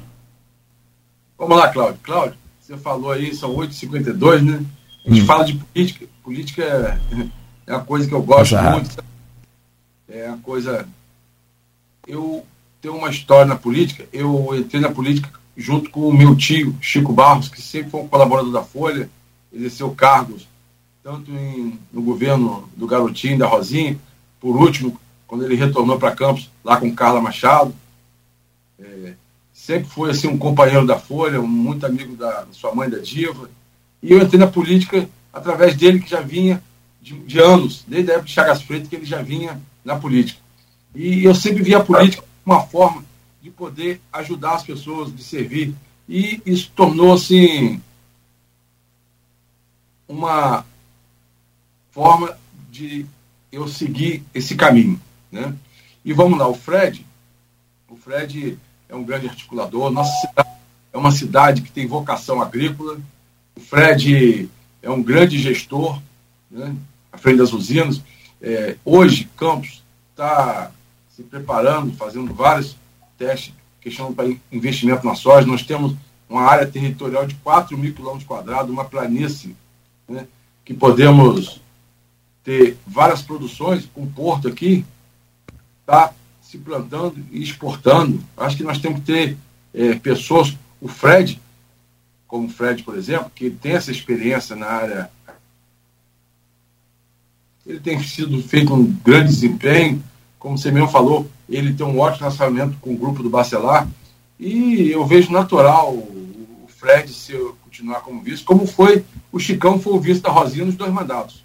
Isso aí eu vejo de uma forma natural, até porque ele tem sido um grande colaborador, um grande amigo, um grande aliado,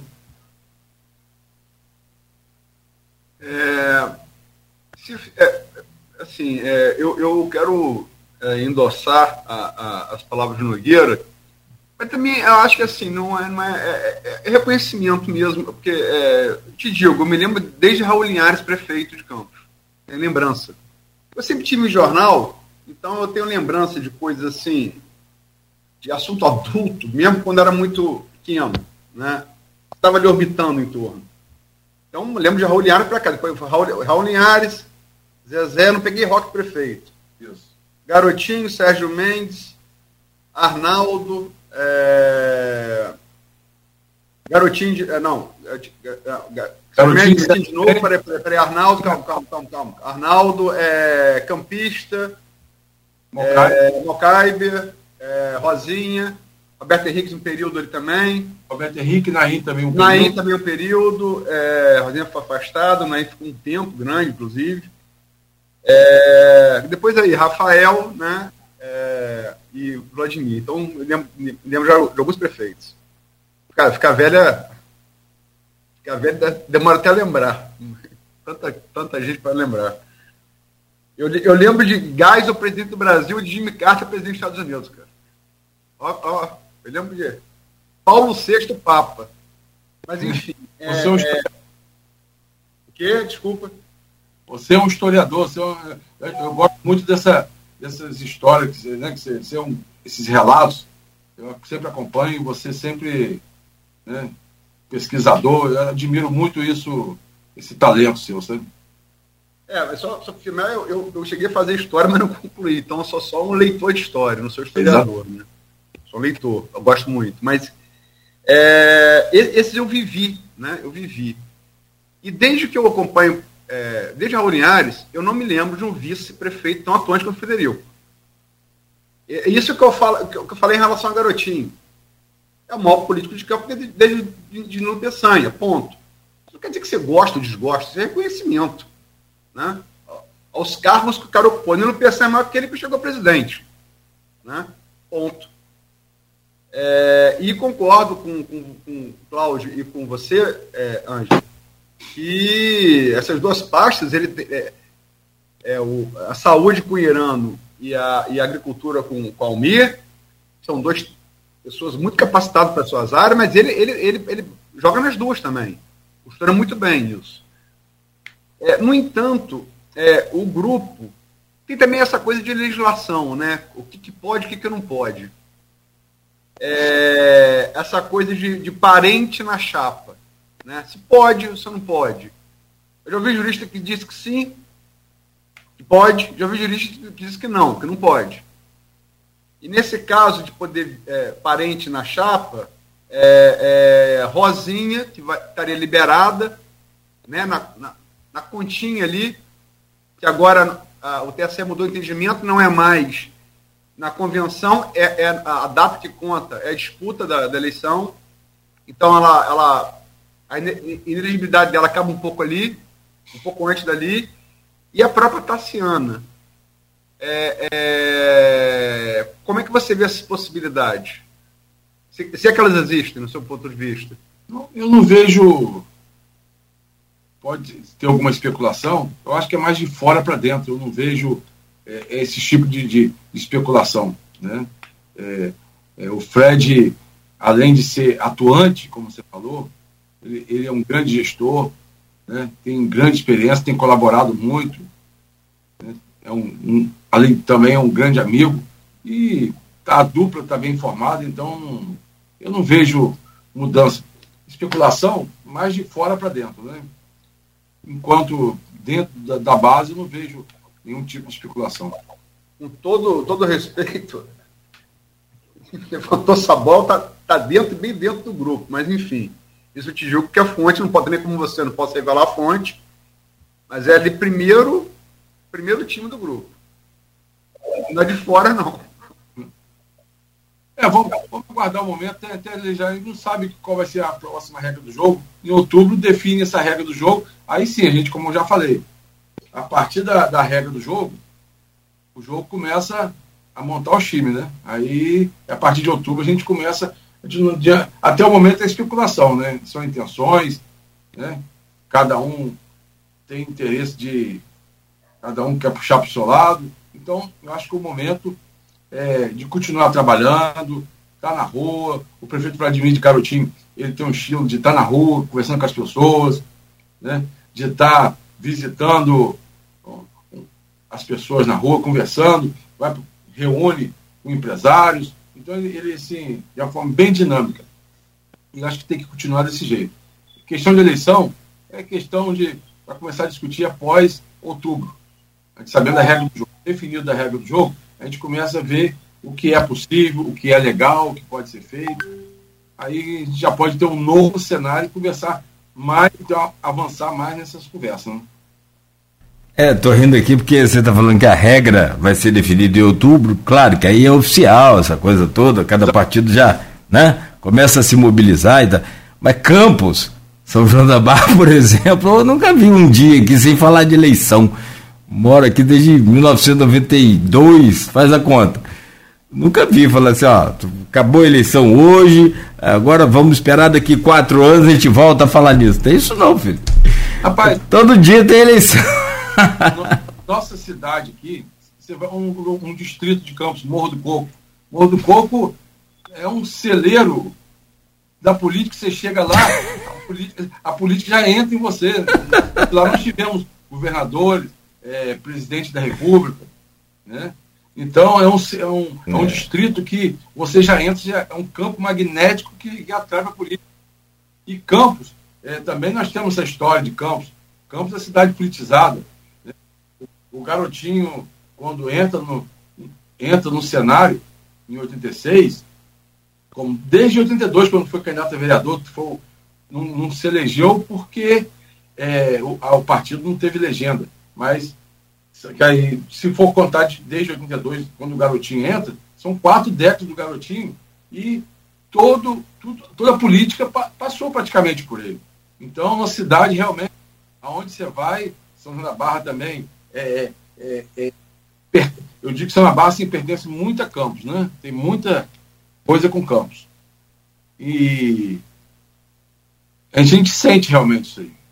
E mais nós temos que tá, é, fazer a política dentro das quatro linhas, né? Dentro do lei. Rapaz, esse negócio de dentro das quatro linhas não estabeleceu não é certo, não, meu anjo. O negócio é você trocar, você trocar essa, esse idiota aí. É, Mas, é, vamos lá, dentro da regra do jogo. Pronto. Mas eu não, não dou muita sorte, não. Mas enfim. É, é, é, é só para. E aí, pegando até a própria, a própria brincadeira, como exemplo sério, Bolsonaro foi eleito, eleito prometendo que não ia se candidatar à reeleição. Assumiu a primeira coisa que ele fez no primeiro dia, reeleição. Lula foi eleito prometendo se candidatar à reeleição. Assumiu a primeira coisa que ele fez a partir. É, agora, Jacques Wagner já, já lançou ele candidato à reeleição. Isso é, é do Brasil, né? É natural. É natural. Enquanto, a, a lei não permite reeleição. Enquanto tiver permitir reeleição, não tem como não dizer que não, não vai ser. É. Né? Bom, meu, meu caro Ângelo, deixa eu te agradecer aqui, a Luiz não tendo mais nenhuma colocação também, a gente fecha por aqui esse programa de hoje. Agradeço a você por estar aqui conosco. Muito obrigado, que você tenha um bom dia e se, seja sempre bem-vindo aí a, a, essa casa. Oh, muito obrigado você, Cláudio, muito obrigado ao Luiz pelo convite, né, sempre muito cordial e que continue sempre né, nessa linha. Eu vejo o Grupo Folha da Manhã, quando eu vejo começa é, a Rádio Tamanco falando, eu vou lá para a Folha ver o que a Folha colocou. Né, que você, é, grupo, né, Folha da Manhã, sempre Boa. tem princípio né, de, com, com, é, como se diz no, no, no jornalismo, é, ver as fontes, né, ver o que é certo e sempre quando, a, quando bota, bateu no martelo na folha, aí sim, a gente vê é, essa, esse compromisso com, com o leitor. Então, fico muito feliz de poder participar, dividir, esse, compartilhar com vocês esse momento, essa oportunidade, e é coisa que a gente gosta de fazer, e eu me sinto muito orgulhoso e honrado de ter sido convidado pelo prefeito Vladimir Garotinho para ocupar sua linha de frente no primeiro escalão, como secretário de governo, fazendo política, coisa que eu sempre é, gostei de fazer, de estar servindo as pessoas. E como disse o prefeito, bora trabalhar. Muito bem, deixa eu trazer o Aloysio aqui também para fechar com você. Aloysio, bom dia por hoje, muito obrigado. Lembrando que tem jornal Folha da Manhã nas bancas e amanhã às 7 horas, e também na, nas casas dos assinantes, e amanhã às 7 da manhã estaremos de volta com Folha no Ar. Amanhã, como eu disse, adiantei aqui, vão estar com um geógrafo é, com especialização do, doutoral em estatística, William Passo, vamos debulhar aí esse censo para entender melhor o que a gente é enquanto campus, enquanto Norte Fluminense, enquanto região da Bacia de Campos, enquanto Norte Fluminense, enquanto Estado, enquanto Brasil, e também vou falar de eleição. Acho que o trabalho que eu fiz com o William na última eleição presidencial, em parceria, a gente não errou muita coisa, né? É, tudo que nossas, nossas interpretações não, é, não, não, não, saíram nas urnas, né? Tanto para governador do Rio, para senador, para presidente, que faleceu muito disputada. É, agradecer o Ângelo pela oportunidade, obrigado aí pela entrevista. Conheço o Ângelo desde do, do Liceu. O Ângelo foi, como a gente disse aqui, foi colega do meu, de Cristiano, meu irmão, de Liceu. A gente tá, quando nós saímos da, da, aula, ia jogar bola lá no, no prédio que vocês moravam na, na Alberto Torres. É, e também, tem, tem, e também na, na pracinha do Liceu, né? Na pracinha. Aí marcava briga até do, até do Coreto. Havia seu Jorge chinês, chefe de disciplina, abria todo mundo. Seu Jorge pequenininho com respeito, rapaz. Ninguém. É, é a história, né? É. é. Figura saudosa. Figura É avô do Lebron. Isso. Avô do Lebron. É. Enfim, Anjo, muito obrigado pela entrevista. Tá bom? E sucesso aí. Obrigado, pode contar com a gente. Até breve. Valeu, Cláudio. Valeu, valeu, Ângelo. Bom dia. 9 horas e 7 minutos, fechamos por aqui o Folha no Ar, de volta amanhã às 7 da manhã, no oferecimento de Proteus, Unimed Campos, Laboratório Plínio Bacelar e Vacina Plínio Bacelar, e você continue ligado.